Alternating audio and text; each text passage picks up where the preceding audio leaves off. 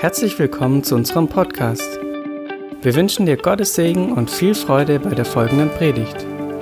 Für mehr Informationen schau auf unsere Webseite fildergoodnews.de.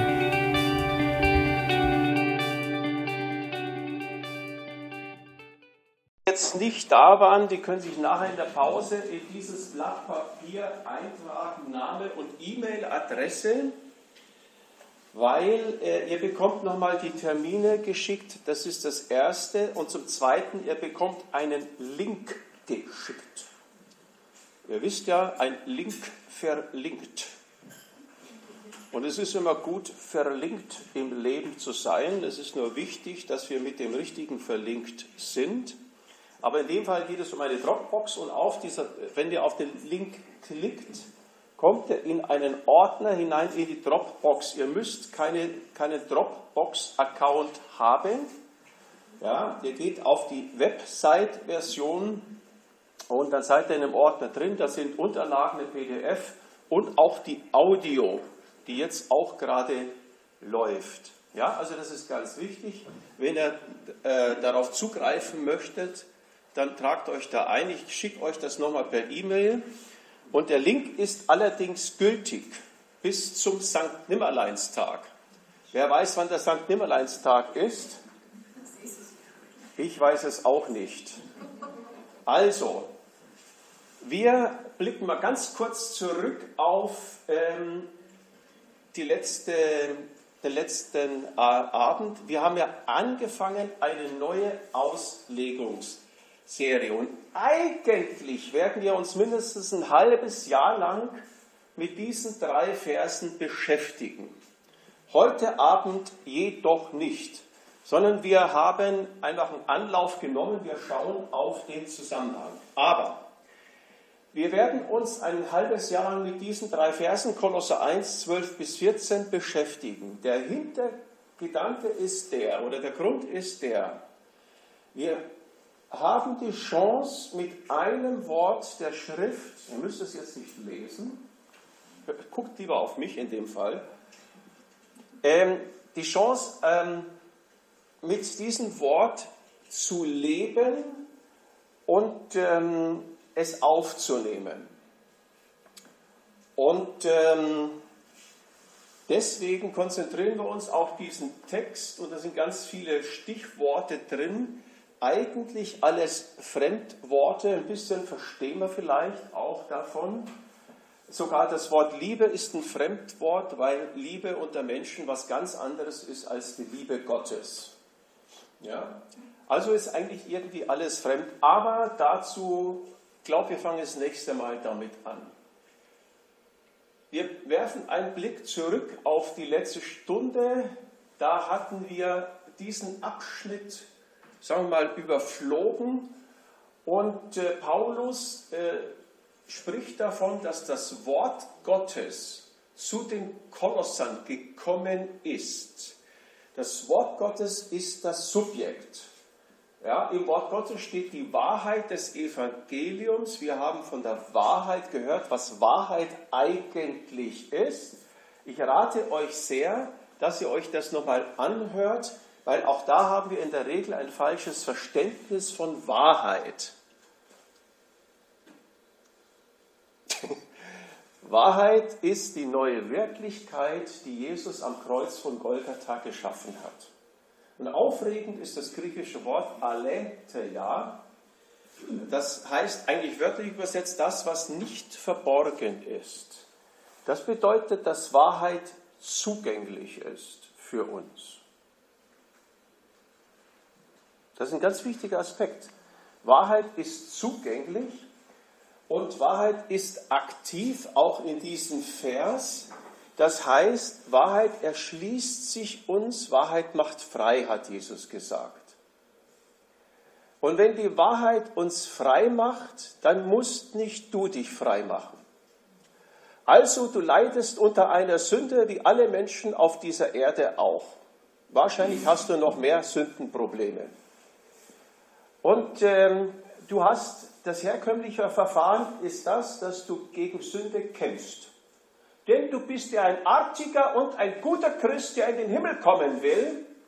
Und deswegen sagst du, nein, die Sünde gehört nicht zu mir, die muss weg. Also kämpfe ich gegen die Sünde. Ärmel hochkrempeln, los geht's, ich reiß mich zusammen, Strategien entwickeln. Aber dieses Konzept funktioniert nicht. Jesus sagt, die Wahrheit macht frei.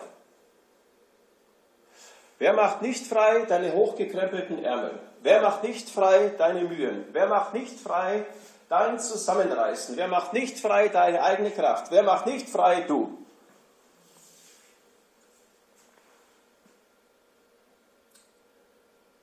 Und trotzdem kämpfst du als guter Christ.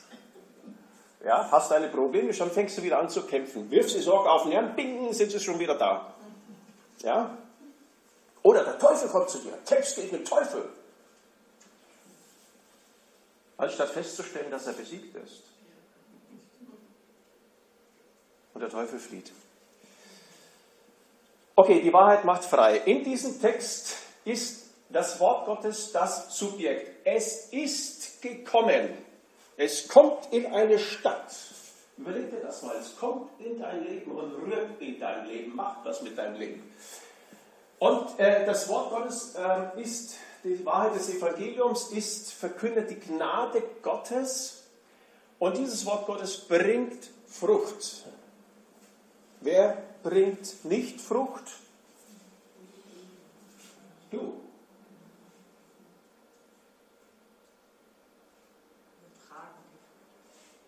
Genau.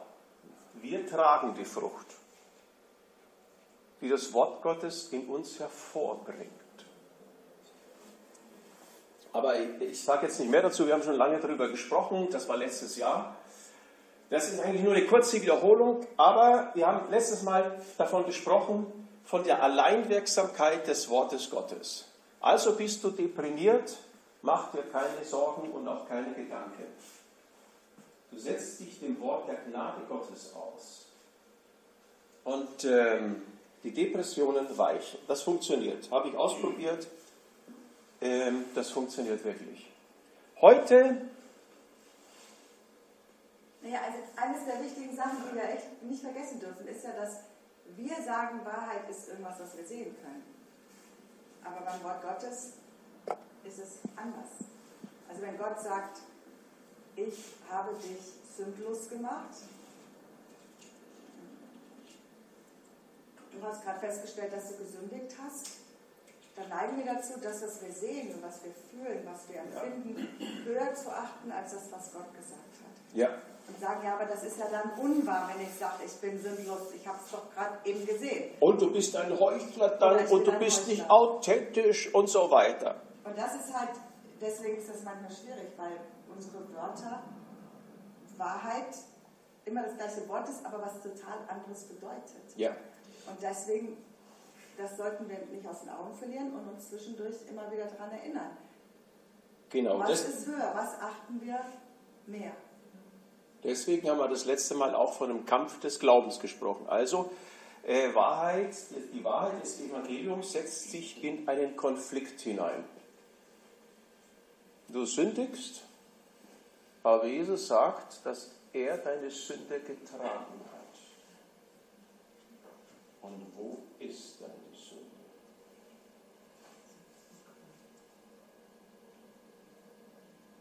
Ja, aber ich sündige doch. Ja klar.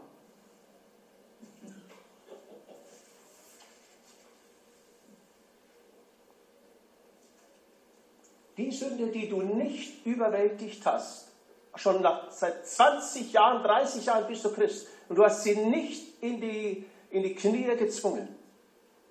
Dein Konzept der Sündenbewältigung ist erledigt. Es hat sich nicht bewährt.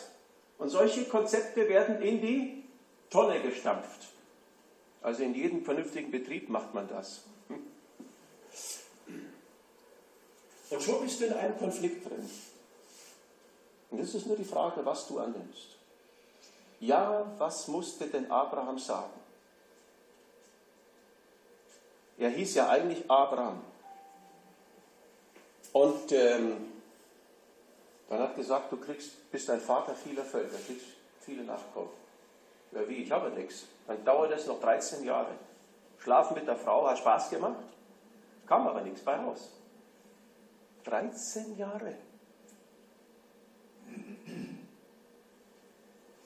Aber seine Frau musste ihn Abraham nennen, Vater vieler Völker.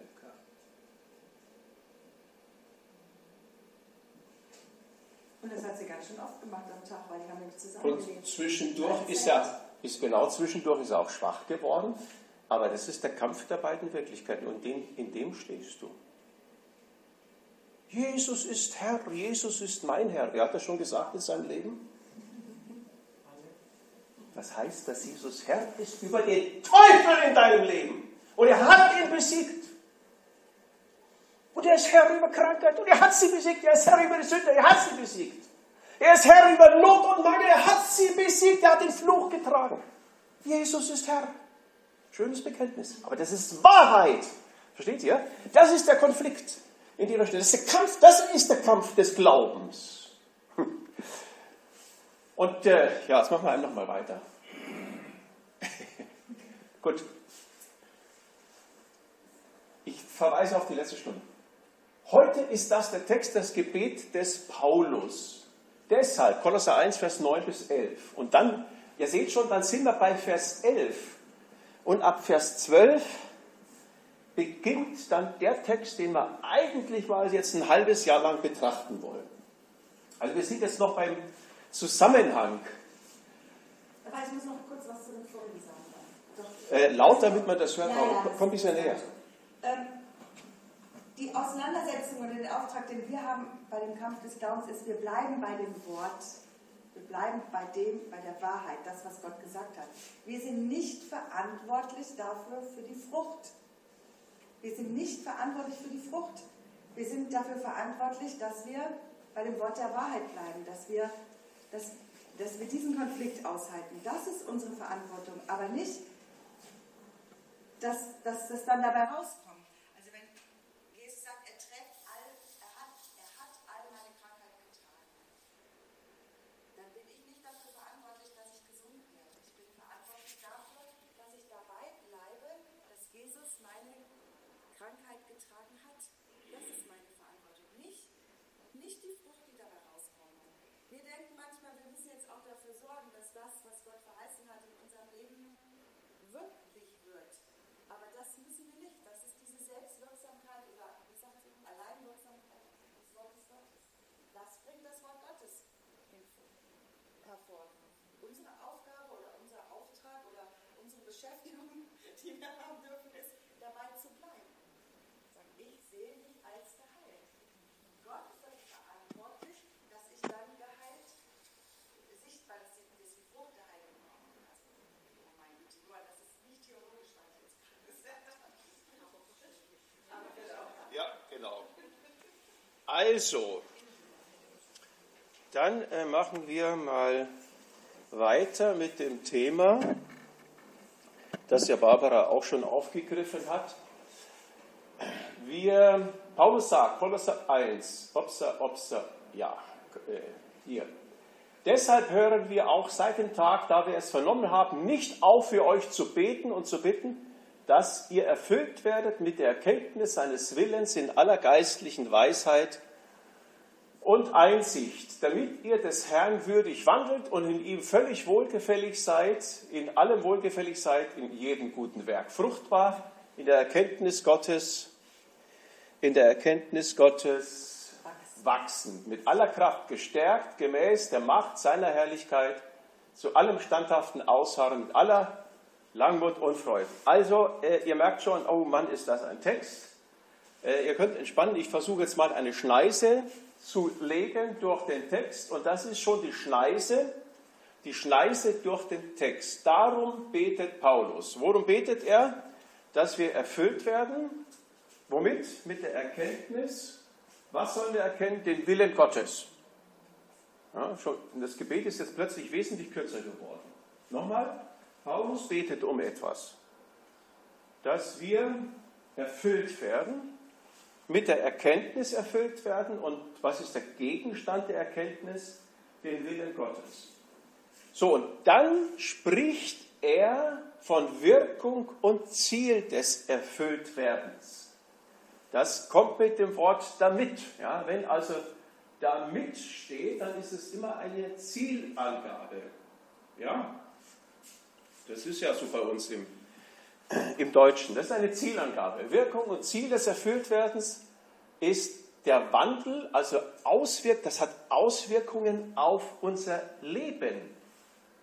Es hat Auswirkungen auf deine Ehe, auf deine Arbeit, auf dein Zuhause, auf dein Mundwerk, auf deine Gedanken, äh, auf deine Umstände hat das Auswirkungen. Ja? Fruchtbar ist eine Auswirkung, wir werden fruchtbar wachsen, wir wachsen, Expansion gestärkt, Aussagen und Freude. Das sind Auswirkungen und äh, auf die gehe ich heute gar nicht ein. Nochmal, Paulus betet um etwas und wenn das eintrifft, nämlich dass wir erfüllt werden, dann hat das eine Wirkung, Auswirkung auf unser ganzes Leben. Und dann schauen wir uns jetzt nochmal an den Text an. Also, ich höre nicht auf für euch zu beten, Worum betet er, dass wir erfüllt werden mit der Erkenntnis seines Willens? Damit, und ab Vers 10 ist also das Ziel angegeben, nämlich dass unser Lebenswandel ähm, umgestaltet wird, also dem Evangelium Jesus ähm, entsprechend ist, dass wir fruchtbar sind, dass wir weiter wachsen, dass wir gestärkt sind, dass wir geduldig sind in schwierigen Situationen und dass wir Freude haben in allen Situationen unseres Lebens. Okay, das ist die Schneise durch den Text. Und heute Abend geht es eigentlich, glaube ich, nur um, ja, geht's nur um zwei Dinge. Ach, eine Folgerung habe ich da auch noch. Ja, Folgerung, ah ja, das ist nochmal ganz wichtig. Die Folgerung aus dem allem ist, dass unser, neues, unser neuer Lebensstil, unsere neue Existenz, unsere neuen Beziehungen, veränderte Umstände und so weiter, dass die zwei Ursachen haben. Das erste ist das Wort Gottes. Ja, das Wort Gottes bringt Frucht, es wächst, äh, schafft Glauben, das ist die erste Hälfte, der letzte Abend. Und das Gebet um Erkenntnis, um Erfüllung mit Erkenntnis. Ja, also Wort Gottes plus Gebet. Und das Gebet heißt nicht, lieber Gott, gib mir, segne mich, mach mich stark und mach mich gut und mach mich frei. Das ist kein christliches Gebet, sondern das, ist ein, das Gebet besteht darin, dass wir einfach die Dinge erkennen, die Jesus auf Golgatha für uns getan hat.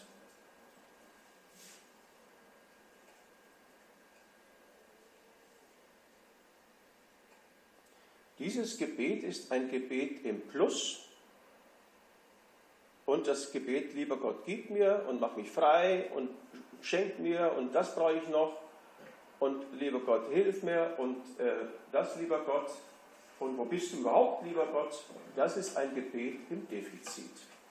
Du denkst im Defizit, du fühlst dich im Defizit, du bist im Defizit, im Minus. Paulus betet im Plus. Es ist alles da und weil alles da ist, müssen wir es nur sehen. Ja? Deswegen haben wir hier Licht. Wenn wir hier das Licht ausschalten, dann ist alles da. Der Beamer ist da, der Kuchen ist da, die Fenster sind da, alles ist da, du bist da und nichts sehen wir. Es ist alles da. Wir sind komplett im Plus. Das Einzige, was wir brauchen, ist Licht.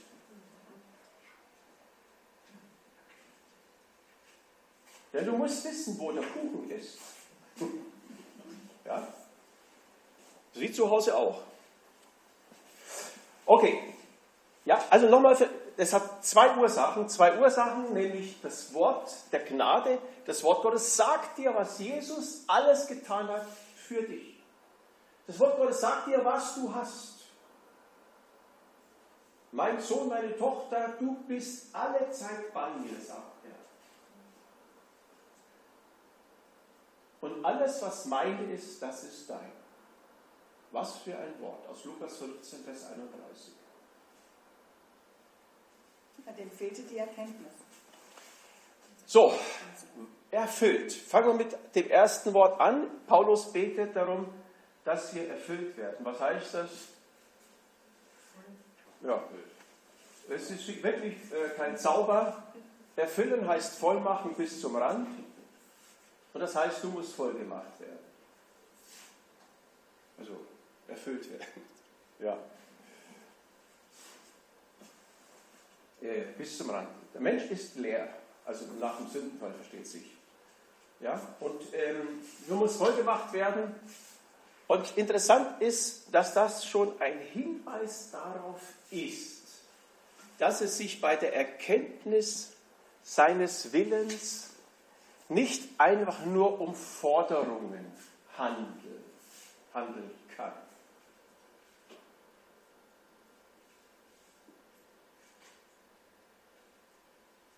Also wenn ich zu dir sage, bitte räum die Spülmaschine aus, dann musst du nicht stundenlang darüber meditieren, bis du das begriffen hast und der letzte Zeh in deinen Füßen das auch noch kapiert hat. Verstehst du?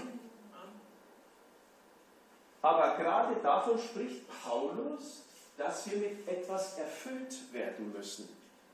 Und das scheint ja irgendwie etwas zu sein, was sich entwickelt. Ja, wo ein Maß zum anderen kommt. Und das ist schon ein Hinweis darauf, dass es bei der Erkenntnis seines Willens, bei dem Willen Gottes, nicht einfach nur um eine Forderung äh, an äh, dich äh, handelt. Also, lieber äh, Helmut, sei jetzt mal nett zu deinen Nachbarn. Das ist nichts Großartiges, das versteht man sofort. Da brauchst du keinen Google Translator, nichts, das hast du sofort griffbereit. Also, aber hier steht, wir müssen erfüllt werden. Erkenntnis. Schauen wir uns jetzt erstmal an, was ist mit Erkenntnis gemeint? Weil Paulus betet ja darum, dass wir erfüllt werden mit Erkenntnis.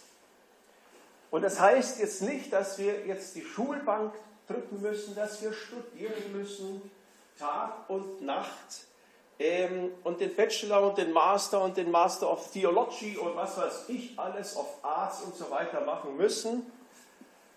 Er betet um Erkenntnis. Das Wesen der Erkenntnis ist, griechisch Epignosis, die genaue, präzise Erkenntnis eine noch durchdringendere Beschäftigung mit dem Objekt der Erkenntnis, als das einfache Wort für Erkenntnis Gnosis es ausdrückt.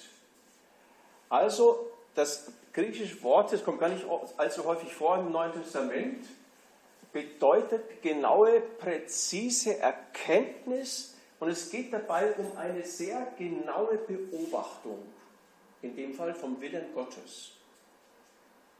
Eine genaue Beobachtung, eine durchdringendere Beschäftigung damit.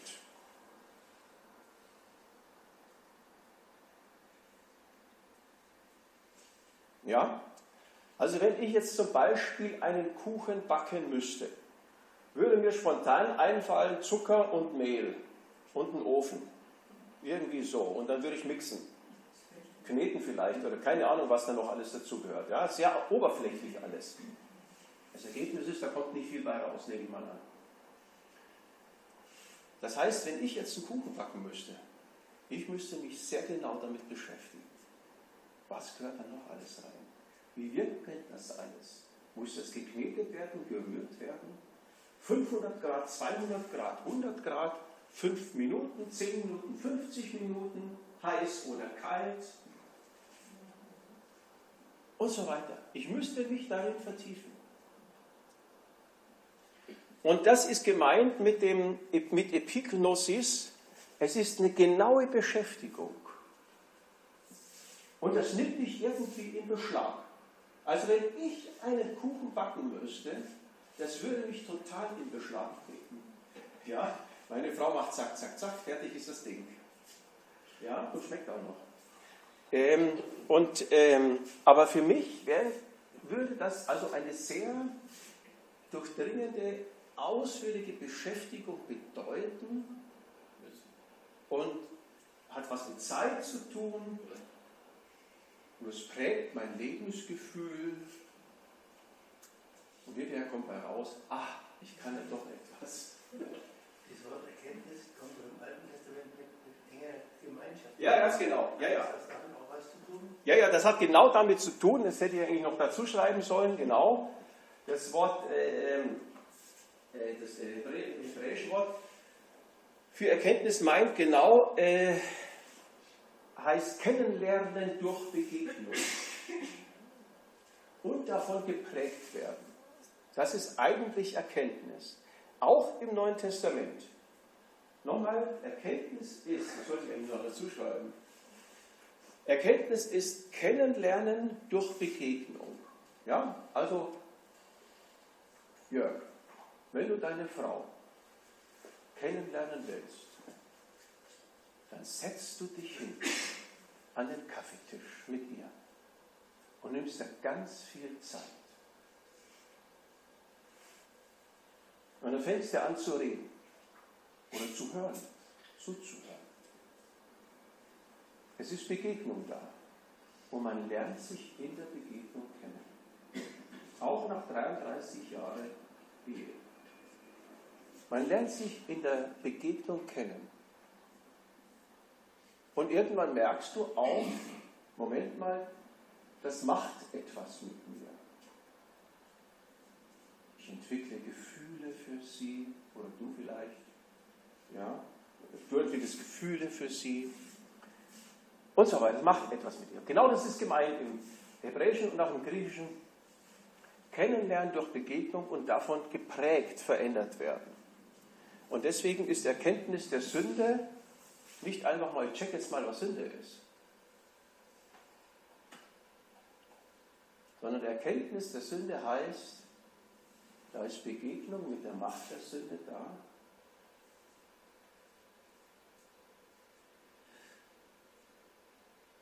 Und du lernst das Wesen der Sünde kennen und die prägt dein Leben, die nimmt dich gefangen. Deswegen gibt es kein Spiel mit dem Feuer, das ist kein Spiel. Okay, aber es geht noch weiter. Diese Erkenntnis hat eine Wirkung und das ist eigentlich das, was du gesagt hast, Wilfried. Es ist eine Erkenntnis oder Wissen, was sehr kraftvoll das Leben beeinflusst, das geistliche Leben beeinflusst. Genau das, was ich gerade gesagt habe oder was Wilfried auch, worauf Wilfried auch hingewiesen hat. Also eine Erkenntnis, die die ganze Person einnimmt und beeinflusst. Ja, deinen ganzen Lebensweg beeinflusst das. Das ist wichtig, wenn wir von Erkenntnis reden, dann geht es nicht einfach nur um Wissen. Eins plus eins ist zwei. Zwei plus zwei ist vier. Zwei plus drei ist fünf. Sondern es geht um etwas, was dein Leben formt und prägt. Und das ist hier gemeint. Es ist wichtig, dass wir solche grundsätzlichen Dinge einfach wissen, weil ich sagte ja schon, im Grunde genommen sind das alles Fremdwörter für uns. Also, das heißt, wenn wir Erkenntnis Gottes haben, dann wird das unser Leben beeinflussen. Positiv, logisch, weil Gott gut ist.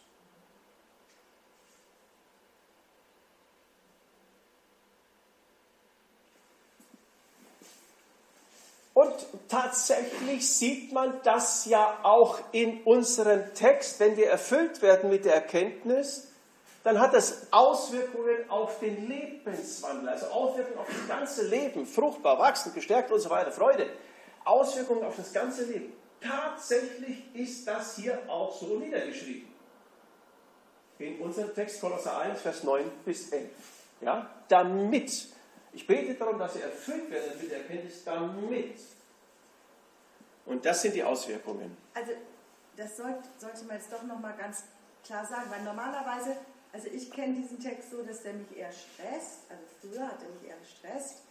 Ich dachte, okay, jetzt lerne ich Gott mehr kennen, aber das hat ganz große Konsequenzen für mich, weil ich muss, muss dann irgendwie ganz schön heilig leben und mich ganz schön anstrengen.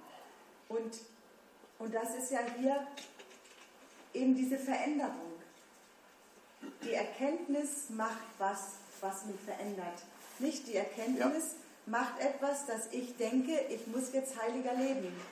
Also wir, wir sollten auch, wir müssen gucken, welche Assoziationen wir haben, wenn wir solche Texte lesen, die uns auch schon bekannt sind, mit denen wir auch vielleicht schon, je nachdem wie lange wir schon in Gemeinden sind, wie oft wir da schon was gehört haben. Die Erkenntnis des Willens Gottes führt nicht dazu, dass du dich mehr anstrengen musst. Die Erkenntnis des Willens Gottes führt nicht dazu, dass du mehr Aufgaben von Gott bekommst. Also dass du denkst, okay, wenn ich jetzt so weiß ich, ich muss nur nett sein zu meinen Nachbarn. Aber wenn ich jetzt Gott noch mehr erkenne und sehe, dass Jesus für den auch noch gestorben ist, dann muss ich womöglich noch mein Leben für ihn hingeben und noch mehr Zeit ihm opfern und, und womöglich noch meinen, meinen Zehnten ihm geben. Dann das wird dann alles viel stressiger. Das ist nicht damit gemeint, sondern wir kommen ja noch dahin, was der Wille Gottes ist. Wahrscheinlich. Ähm, wahrscheinlich. Aber das, Wenn ich weiterreden darf. Ja, das dauert noch. Und, ähm, ja, aber das ist, denke ich, wichtig. Die Erkenntnis des Willens Gottes, wenn ich Gottes Wille erkenne, heißt es Freiheit und nicht mehr Anstrengung. Wenn wir Wille Gottes hören, dann zucken die meisten von uns zusammen und denken, jetzt haben wir noch eine Aufgabe mehr. Das ist nicht damit gemeint, sondern der Wille Gottes führt in ich Freiheit. Gleich, ich rede gleich darüber. Also, aber das ist schon mal eine wichtige Ergänzung gewesen, Barbara. Äh, das, Was mir die Texte vorher nicht geben. Das heißt, äh, äh, eine wichtige Erkenntnis gewesen, das heißt, die ganze Tendenz hier ist die, dass mit uns etwas passiert. Nicht, dass wir etwas geben, etwas machen, etwas tun. Etwas aus uns hervorbringen, sondern die ganze Tendenz bis jetzt ist die hier, dass wir erfüllt werden und ähm, dass äh, die Erkenntnis uns prägt, unser Leben formt. Ja? Also ihr versteht die, die Handlungsrichtung. Die Handlungsrichtung ist nicht die, dass du etwas machst, dass du etwas tust, dass du etwas hervorbringst, sondern die Handlungsrichtung ist, dass mit dir etwas geschieht, dass du etwas empfängst, dass an dir etwas passiert. Ja? Das ist das Prinzip der Gnade.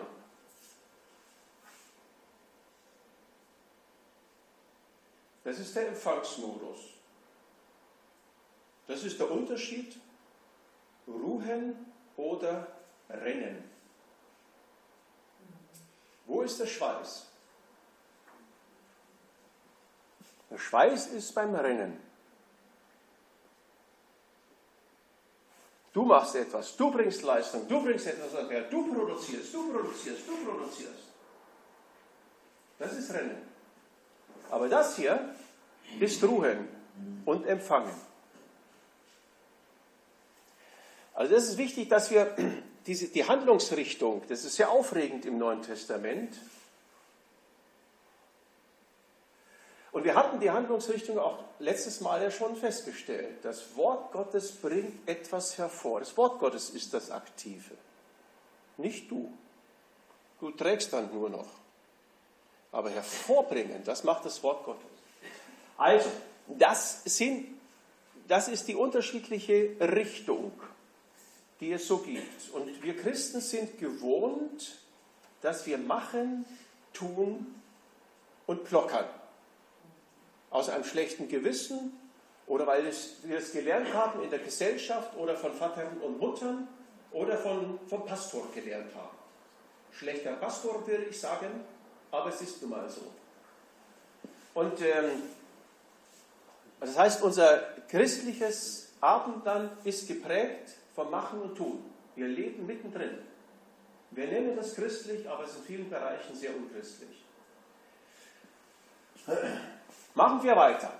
Der Gegenstand der Erkenntnis ist Gott, ist Christus, ist Wahrheit, ist das Geheimnis Gottes, nämlich Christus in uns, ist alles Gute, das in uns ist und der Wille Gottes in Kolosser 1. Das sind alle Bibelstellen zu diesem griechischen Wort im Neuen Testament. Und ihr seht, was fällt euch denn auf?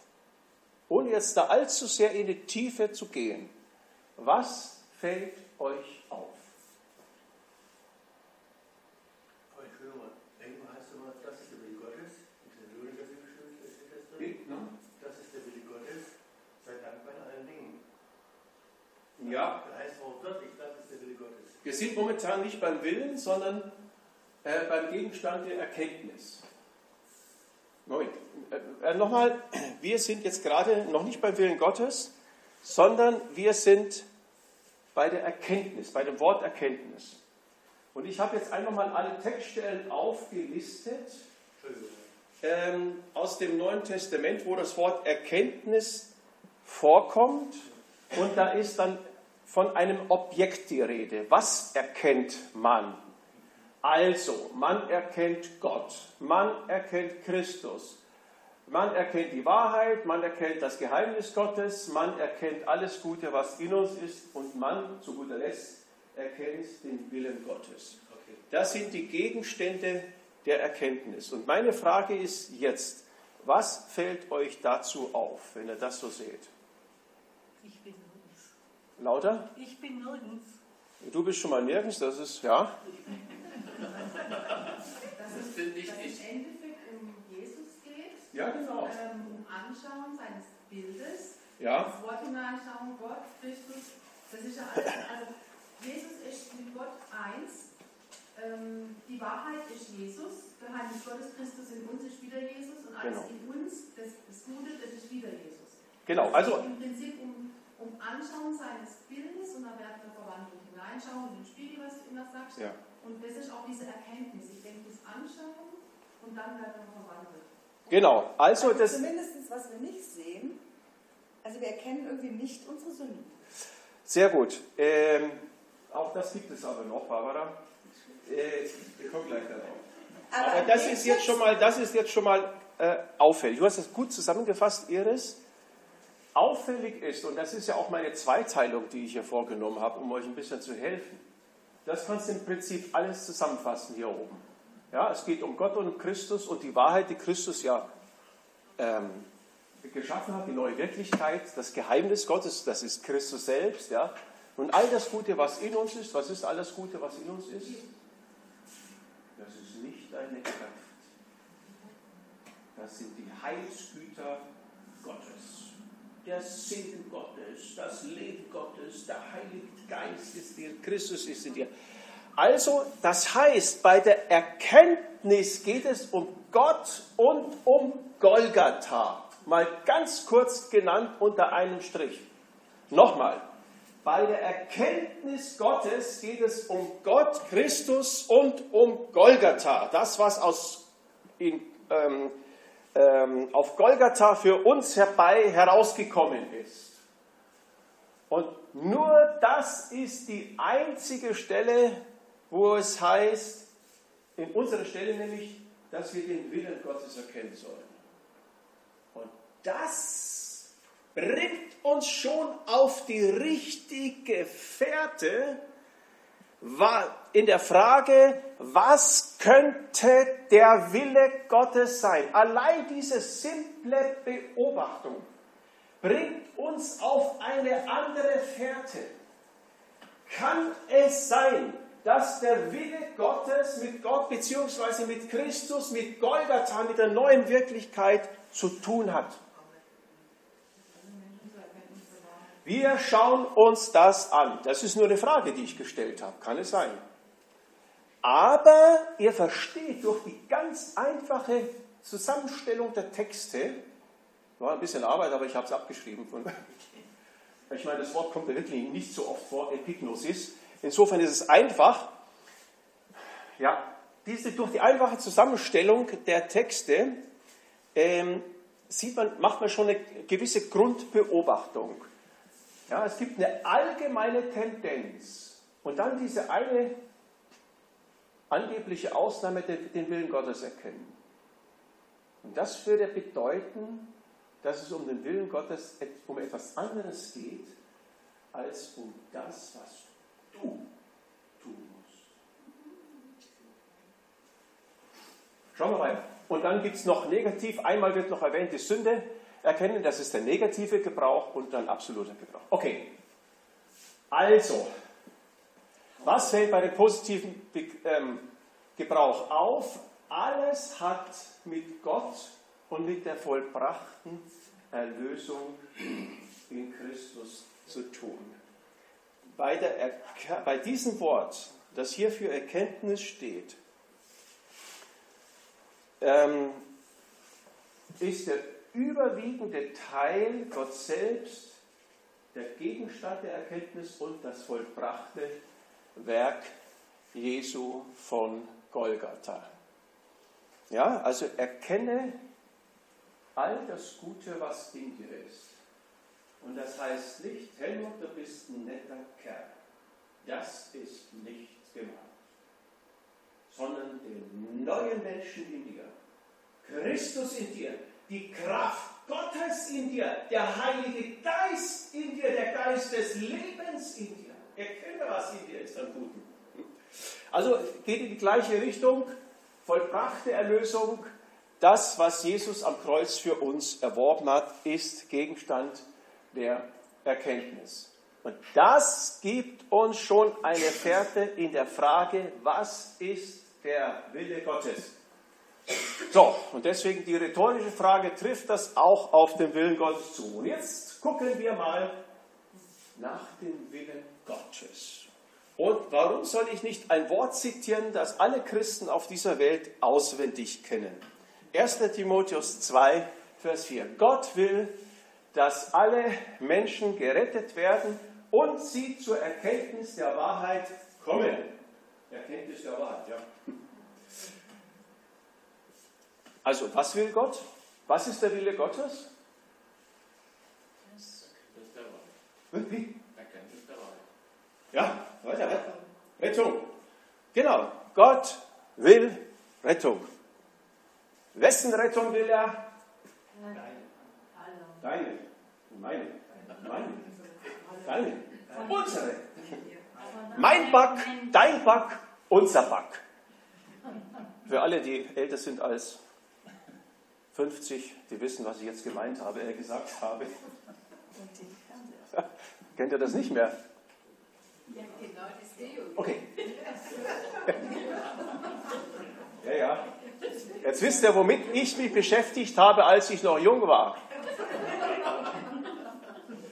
Also, simple Botschaft, 1 Timotheus 2, Vers 4, Gott will Rettung. Erkenntnis der Wahrheit, Wahrheit, die frei macht, Rettung, wieder das Gleiche. Nächster Vers, Johannes 6, 38, mal längerer. Johannes 6, 38 bis 40, denn ich bin aus dem Himmel herabgekommen, sagt Jesus, nicht damit ich meinen Willen tue, sondern den Willen dessen, der mich gesandt hat. Und das ist der Wille des Vaters, der mich gesandt hat, dass ich nichts verliere von allem, was er mir gegeben hat. Und ich werde es auferwecken. Du bist bei Jesus. Der Wille Gottes, des Vaters, ist, dass du Gemeinschaft mit ihm hast in seiner Nähe, bei dem König der Könige, bei den Herrn aller Herren, bei dem der Leben pur ist, der Liebe pur ist, der Barmherzigkeit pur ist, bei dem bist du, sollst du sein. Und das ist sein Wille. Überleg dir das mal. Das ist aber der Wille dessen, der mich gesandt hat, dass jeder den Sohn sieht und an ihn glaubt, ewiges Leben hat. Der Wille Gottes ist ewiges Leben. Und du stehst morgens auf und du fragst dich als guter, engagierter Christ, der vielleicht auch noch mal ein schlechtes Gewissen hat und sich entschuldigt, dass er auf dieser Welt ist. Lieber Gott, was ist dein Wille für den heutigen Tag? Und dann schlägst du das Wort Gottes auf. Und dann sagt Gott dir, ich will, dass du Leben hast und du hast Leben. Leben in Fülle. Das ist der Wille Gottes. Johannes 4, 34. Jesus spricht zu, der, äh, zu den Jüngern, meine Speise ist die, dass ich den Willen dessen tue, der mich gesandt hat und sein Werk vollbringe. Was ist der Wille Gottes? Sein Werk. Was für ein Werk? Krank machen? Heilung. Sünde verursachen? Nein, von Sünde befreien. Gottesgemeinschaft erzeugen. In die Nähe des Vaters bringen. Das ist das Werk. Erlösungswerk, Freiheitswerk, Freudenwerk, Versöhnungswerk. Das ist der Wille Gottes. Leute, wenn wir das erkennen, das begeistert dich. Das setzt was frei in dir. Das macht etwas mit dir, um es mit diesem Amerikanismus zu sagen. Äh, wie sagt man? Das bewirkt etwas in dir. Okay, worin besteht der Wille Gottes? Das Werk Jesu am Kreuz. Und die Frage, ist der Wille getan?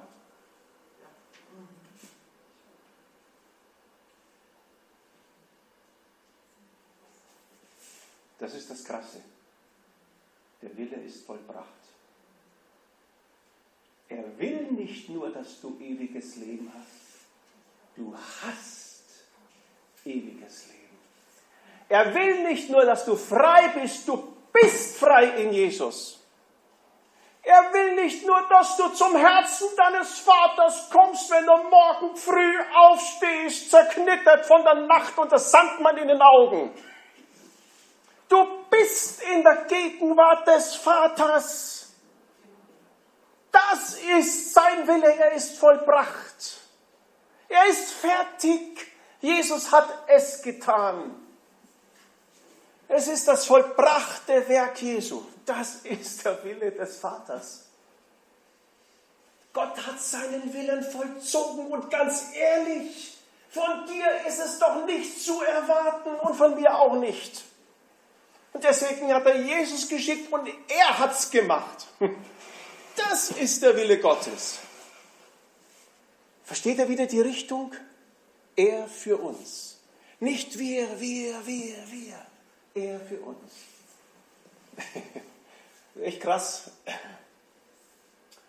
Oh, Markus 14, 36. Ah, ich sollte meine Predigt drüber halten. Ich hätte Lust über diesen Satz. Und er sprach, Abba, Vater, alles ist dir möglich. Nimm diesen Kelch von mir. Was für ein Gebet. Jesus betet es. Okay, ich predige nicht über diesen Text. Doch nicht, was ich will, sondern was du willst. Viele Christen zitieren das in ihrem Leben. Das ist, nur, dieser Satz gehört nur Jesus. Vergiss ihn vielleicht für dich. Doch nicht, was ich will, sondern was du willst. Was wollte er, der Vater, zu dem Jesus betet, sein Vater? Das Kreuz. Für dich. Das ist der Wille Gottes. Ist es passiert? Vor 2000 Jahren. Musst du da noch etwas hinzutun?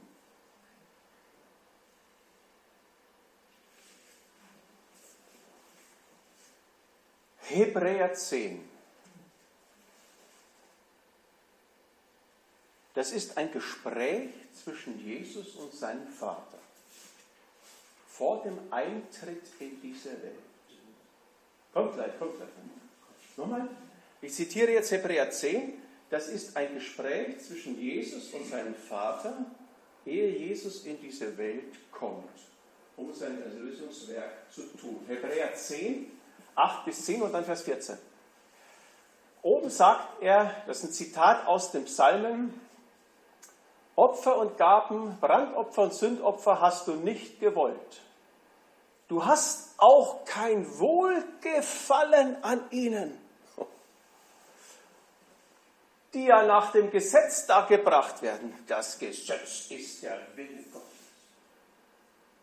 Und da ist von Opfern die Rede, die Gott eingesetzt hat. Und jetzt sagt er, er hat kein Wohlgefallen an ihnen. Das Alte ist vorbei. Dann fährt er fort, siehe, jetzt ist, spricht Jesus, siehe, ich komme, um deinen Willen, o oh Gott, zu tun. Das ist der wahre Wille. Und somit hebt er das Erste auf, um das Zweite einzusetzen. Was heißt das? Das Alte Testament ist alt und das Neue Testament ist neu. Und was ist vergangen? Der alte Bund. Das Wort Gottes bleibt in Ewigkeit, aber es ist das Wort des Evangeliums, das auch schon im Alten Testament steht. Aufgrund, Hebräer 10,10, 10, dieses Willens sind wir geheiligt durch die Opferung des Leibes Jesu Christi und zwar ein für alle Mal. Dieser Wille hat etwas vollbracht. Und zwar ein für alle Mal. Eine Heiligung eine Befreiung. Und zwar ein für alle Mal. Was heißt ein für alle Mal?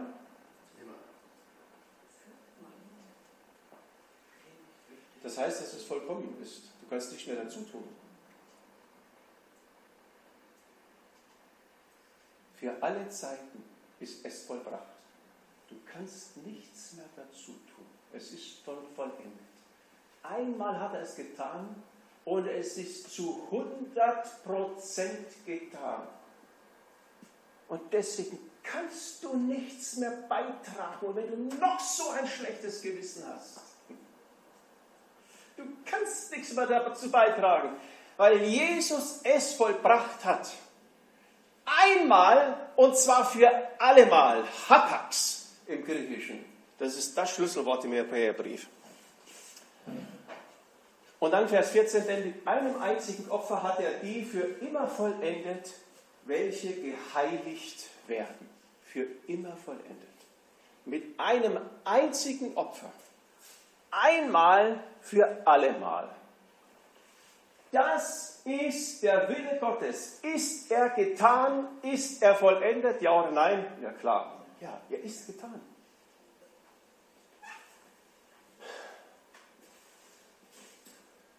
Okay. Das, über, das übergehen wir jetzt Jetzt kürzen wir einfach mal ein bisschen. Fazit. Was kommt jetzt von dem Strich bei raus? Der Wille Gottes. Der Wille Gottes ist zuerst und er ist immer Heilswille. Er will dein Heil, deine Rettung, deine Freiheit, deinen Segen, deine Versorgung. Er will dein Heil, deine Freiheit aus Sünden, Schuld, aus Sünden, Zwang, aus Krankheit, Mangel, Fluch jeglicher Art. Bibelstellen habe ich an der Wand. Römer 8, Galater 3, es sind nur zwei Bibelstellen, es gibt viele. Gottes Wille ist durch Jesus am Kreuz erfüllt worden und das ist das vollbrachte Werk. Den Willen Gottes erkennen heißt zu erkennen, ich komme, o oh Gott, deinen Willen zu tun. Und er hat es getan, Jesus. Den Willen Gottes erkennen heißt Golgatha erkennen. Da ist er erfüllt worden. Und du hast daran teil. Und das macht etwas mit deinem Lebensstil. Das, das löst etwas in dir aus, in deinem Verhalten, wenn wir das begreifen und wenn wir davon voll werden, Gott will zudem auch, dass die Segnungen des Kreuzes bei uns ankommen. Aha, ja, ja, richtig. Durch das Wort der Gnade und natürlich um, äh, durch das Gebet um Erfüllung mit der Erkenntnis seines Willens. Also, wir haben zwei Mittel in die Hand bekommen. Das ist das Wort Gottes. Es spricht von Golgatha. Es spricht von einem vollendeten Erlösungswerk. Und das ist nicht nur vollendet, das ist auch vollkommen. Da ist alles enthalten. Und es ist vor allem schon passiert. Das Wort Gottes spricht von dem vollendeten Willen Gottes. Jesus hat ihn vollendet und du musst dir nicht anmaßen, noch irgendetwas hinzutun zu können. Und das Einzige, was wir jetzt brauchen, ist Licht anschalten, damit wir sehen, was alles da ist. Und das ist das Gebet um den Heiligen Geist, Epheser 1, beziehungsweise hier in unserem Text, das ist das Gebet um ein, um ein Erfülltwerden mit der Erkenntnis seines Willens. Das ist einfach nichts anderes als das Licht angeht. Dass der Heilige Geist dich erleuchtet und dir das aufschließt, was im Wort steht. Das sind die beiden Dinge. Und wir sollten dieses Gebet beten für die Schwiegertochter, für dich selbst, für deinen Mann, für deine Frau, für deine Kinder, für deinen ungläubigen Mann, für deine ungläubige Frau, die Gott liebt, für die Jesus gestorben ist, für die er alles vollbracht hat, für die er alles hingelegt hat, für die er seine ganze Liebe gegeben hat. Ja? Bete dieses Gebet für dich, für alle, für die Gemeinde und auch für die Pastoren, damit sie das Wort recht ausrichten, recht schneiden.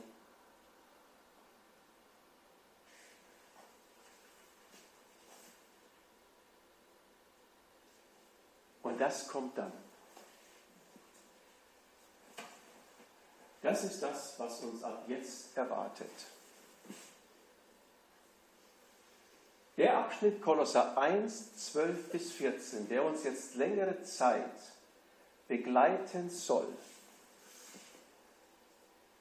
der sagt uns, worin das vollbrachte Werk Jesu, worin der erfüllte Wille Gottes besteht.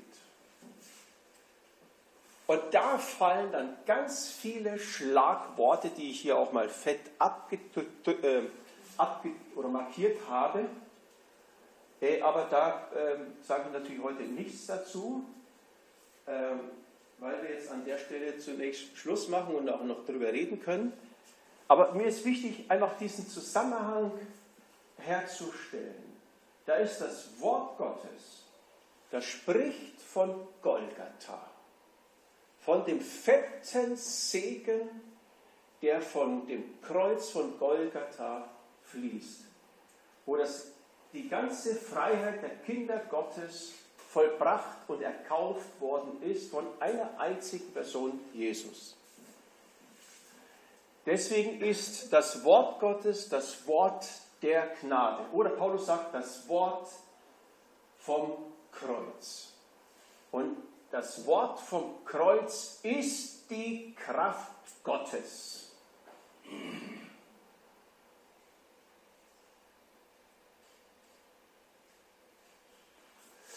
Und dann betet Paulus, dass wir das checken, dass das Licht angeht in dem dunklen Raum.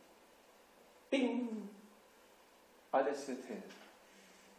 Ja, wenn ich das schon vorher alles gesehen hätte, was ich alles habe, wovon ich schon umgeben bin, dann hätte ich mir so manche Gebete sparen können. Meine Defizitgebete hätte ich mir alle sparen können. Und ich hätte Plusgebete gesprochen. Danke, lieber Gott, dass es da ist, auch wenn ich es manchmal nicht sehe. Und dann in diesem Abschnitt, der uns ab sofort begleiten wird, beschreibt Paulus das, was auf Golgatha passiert ist, was Jesus da für uns gemacht hat, mit vielen verschiedenen Worten, die man auch erst einmal verstehen muss. Aber ich kann euch versprechen, es wird spannend. Es wird sehr, sehr spannend. Und an dieser Stelle mache ich jetzt Schluss. Also ich Komm glaube, ein bisschen schon- näher jetzt. Jetzt kommst du näher. Nee, das ist jetzt ja Schluss, deswegen kann ich ja von hier sitzen. Ähm, also ich denke, nein, was ich jetzt total gut fände, ist, wir haben schon alle schon auch ein bisschen Licht und Erkenntnis in dem Moment bekommen, wo wir Jesus in unser Herz aufgenommen haben und Ja dazu gesagt haben. Und deswegen fände ich das gut, wenn wir zusammen das Abendmahl nehmen würden. Das feiern, was Jesus am Kreuz für uns getan hat. Und das